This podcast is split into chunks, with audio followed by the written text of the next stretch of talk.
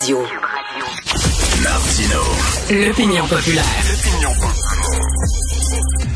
Je suis abonné à toutes sortes de plateformes pour regarder des films, des vidéos, un peu, un peu comme vous, le Disney+, Paramount+, Netflix, Crave, Illico, puis tout ça. Puis là, à un moment donné, j'ai décidé de faire le ménage, puis j'ai décidé de me désabonner. OK? D'une de ces plateformes-là. Fait que j'ai écrit en disant, ben, je veux plus être là, euh, je me désabonne. Et tabarnouche qui ont toutes fait, et il faut que tu répondes à plein de questions. Pourquoi tu pars? Est-ce que tu trouves ça trop cher? On est prêt à faire un arrangement avec toi, et on a un spécial, des rabais, etc. Je dis, Chris, je veux partir, je veux m'en aller, bonjour. Mais il, il me retenait. Une plateforme me retenait. Mais quand t'es prof, puis tu dis, je veux sacrer le camp, il dit, OK, il y a personne qui est là en disant ben pourquoi? C'est un problème on, on va essayer de régler ça. Assieds-toi on va jaser avec toi puis tout ça. Comme comme comme la plateforme a fait avec moi ben non. T'es professeur depuis 17 ans. Tu dis je t'ai je vais partir. Moi je c'est quand même assez hallucinant, surtout dans un contexte de pénurie de main-d'œuvre. On a Simon Vivier pour nous en parler, professeur titulaire à l'école de counseling et d'orientation de l'Université Laval et chercheur. Monsieur Vivier, ma plateforme elle voulait plus me retenir que le gouvernement veut retenir des, professeurs qui quittent. C'est spécial?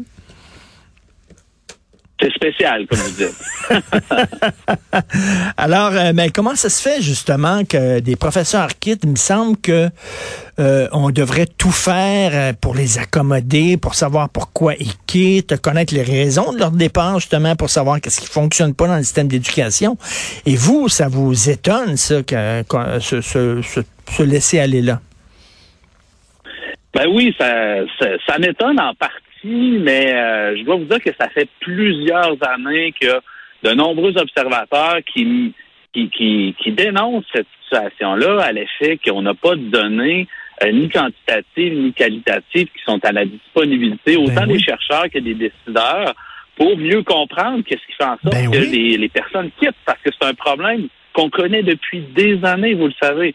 Et donc, oui, c'est c'est à la fois surprenant, mais comme je vous dis, c'est pas étonnant étant donné qu'on sait depuis plusieurs années que c'est pas documenté ces éléments-là. Ben c'est ça. Puis là, je fais la métaphore avec la plateforme là, puis les gens vont comprendre. Ils voulaient savoir pourquoi je quitte parce qu'eux ont justement, si c'est à cause du prix, puis s'il y a trop de monde qui quitte la plateforme à cause du prix, ben ils vont faire une réunion puis ils vont dire bon, on est en train de perdre du monde à cause du prix, donc on va changer le prix, on va le baisser un peu pour rattraper ces gens-là parce qu'ils ont besoin de données pour savoir pourquoi on fout le camp. Mais là, le gouvernement, il me semble qu'ils auraient besoin de données pour savoir pourquoi il y a autant de profs qui quittent, M. Vivier. Bien sûr, bien sûr. Euh, les centres de services scolaires doivent avoir des données et ils en ont manifestement, puisque Daphné Dionvien a réussi à en obtenir auprès d'un certain nombre de centres de services scolaires. Mais le ministère devrait aussi avoir ces données-là et c'est une partie du projet de loi 23 en ce moment qui est, qui qui est justement à l'Assemblée euh, nationale aujourd'hui sur lequel tout le monde s'entend. C'est-à-dire que c'est nécessaire pour le ministère de pouvoir naviguer avec des données et non pas naviguer à vue. Donc, mais ça, ça aurait dû être fait depuis longtemps. Après ça, euh, les, euh, les, les, raisons pour lesquelles les enseignants quittent, en même temps, on les connaît. Mmh. On les connaît quand même assez bien. Ça a été documenté par plusieurs chercheurs dans le milieu de l'éducation. Puis euh, on, les conditions de travail difficiles, on sait que c'est une, une, une des, euh, des facteurs très importants qui font en sorte que les, les enseignants quittent. Et, là, euh, bon, vous parliez de Daphné Dion vient, euh, qui est journaliste au Journal de Montréal, puis elle, euh, bon, elle a fait des recherches, puis elle a obtenu ces données-là en disant que depuis cinq ans, il y a 6200 enseignants qui ont décidé de quitter, 800 seulement, seulement depuis le début de l'année scolaire. on parle de fin août, début septembre, ça fait même pas trois mois. Là. Il y a déjà 800 enseignants. Elle écrivait que le gouvernement n'avait même pas ces chiffres-là. Non, exactement. C'est pour ça que je vous dis c'est très inquiétant ben qu'on n'ait pas ces données-là. Puis depuis plusieurs années, des années que les, gens le réclament. Je suis ressorti en, me préparant pour l'entrevue avec vous ce matin. Je suis ressorti, euh, j'ai fouillé un peu pour voir euh, est-ce qu'on a, est des données, est-ce que j'ai manqué quelque chose? Puis ce que j'ai retrouvé, je suis retombé sur un, euh, une lettre ouverte qu'un collègue avait fait paraître en 2020 et qui nous disait là que selon une source justement du, du, du ministère de l'Éducation à l'époque, il y avait eu euh, jusqu'en 2018 5 000 enseignants, mais sur 10 ans qui avaient démissionné. Et là, les chiffres que nous amène Daphné vient aujourd'hui de 6 200 quelques, ça provient de 41 centres de services scolaires sur 72. J'essayais de voir comparer est-ce que le phénomène est pire ou pas, puis selon ces données-là, puis encore une fois, c'est très parcellaire, là, mais c'est largement inquiétant. Et donc, c'est clair qu'il faut pouvoir documenter des situations pour lesquelles les gens partent, parce que c'est pas vrai que la situation va s'améliorer en donnant des formations courtes à rabais aux enseignants. Il faut arrêter que les, de faire en sorte que les gens quittent euh, le navire. Ben c'est ça. Vous, euh, vous êtes euh, professeur justement à la faculté des sciences de l'éducation de l'université Laval. Il y a quelque chose d'un peu insultant de dire, bof, finalement presque n'importe qui peut être prof. c'est un peu comme dire, bah, finalement, la, la, formation longue, c'est pas si important que ça. On est capable de former un prof en peu de temps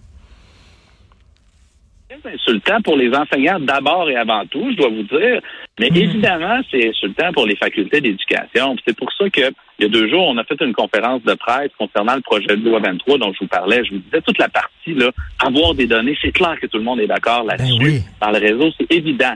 Mais tout le reste du projet de loi 23, qui notamment euh, donne le pouvoir au ministre d'accréditer des formations, euh, ça fait l'unanimité contre lui. Autant les doyens doyennes des facultés d'éducation, les, centrales syndicales, la Fédération des Québécoises des profs d'université, des profs en, éducation, tout le monde dit que c'est une très mauvaise idée et on se base sur la littérature scientifique pour dire que c'est une mauvaise idée. Donc, d'abord et avant tout, là, pour revenir sur, sur le propos, faut faire en sorte de mieux connaître ce pourquoi les gens restent et ce pourquoi les gens veulent quitter et quittent effectivement. Il faut faire en sorte de arrêter cette, euh, cette idée-là du, euh, du système d'éducation. Ben oui, parce que là, c'est, on veut savoir, c'est-tu le salaire qui cause problème? C'est-tu que les classes sont, il y a trop d'élèves par classe? C'est-tu, il y a trop de colours? C'est-tu le manque d'encadrement? C'est-tu parce que il y a trop de réformes les unes après les autres, puis à un moment donné, les professeurs sont essoufflés? On voudrait savoir c'est quoi, surtout, surtout en, période de négociation. On veut savoir où le bas blesse. Tout à fait. Puis les deux parties ont avantage à le savoir. Autant la partie patronale, donc le, le, gouvernement que les syndicats. Euh, ils, doivent avoir effectivement ces données-là. Les syndicats sont connectés sur les membres, évidemment. Ils ont une bonne connaissance de la réalité. Euh, le, le, gouvernement se fie également sur les centres de services scolaires. Mais dans les faits, là, on, doit pouvoir savoir pourquoi les gens quittent. Comme je vous ai dit tout à l'heure, on a des recherches là, qui le documentent. Euh, et, notamment la question, tout ce que vous venez de nommer, là, effectivement des recherches qui ont été menées sur la question mais on aura avantage à avoir des données à la source puis en continu sur euh, ce pourquoi les gens quittent et pourquoi ils auraient l'intention de quitter. Donc ça, c'est des éléments qui sont importants à, documenter dans l'état actuel des choses. Ben oui, tout à fait. Euh, écoutez, euh, lorsque vous entendez euh, le premier ministre dire, ben mettez fin à la grève parce que bon, il faut penser aux enfants. on peut se dire aussi, ben s'ils sont en grève, les enseignants, c'est parce qu'ils pensent aux enfants, c'est parce qu'ils ont les enfants à cœur, puis ils veulent, et ils sont inquiets de voir qu'il y a autant d'enseignants qui quittent. Oui, oui, oui, tout à fait.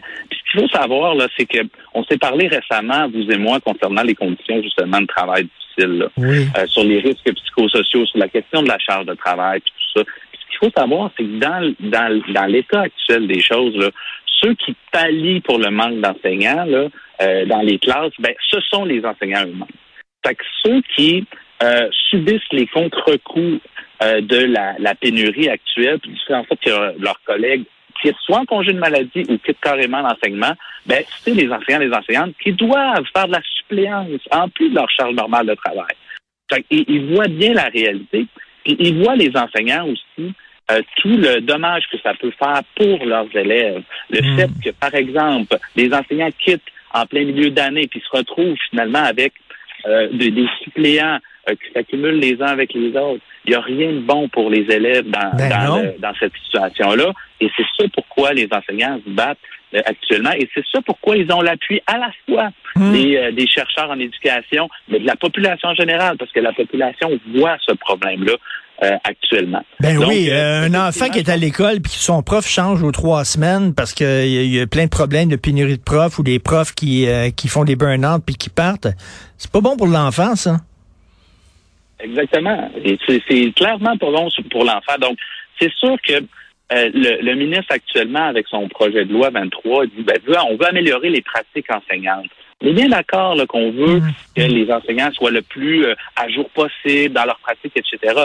Mais actuellement, là, le problème, c'est que euh, les, on on n'arrive pas à retenir, on n'arrive pas à donner des conditions d'exercice pour que les, euh, les jeunes puissent avoir des services de qualité.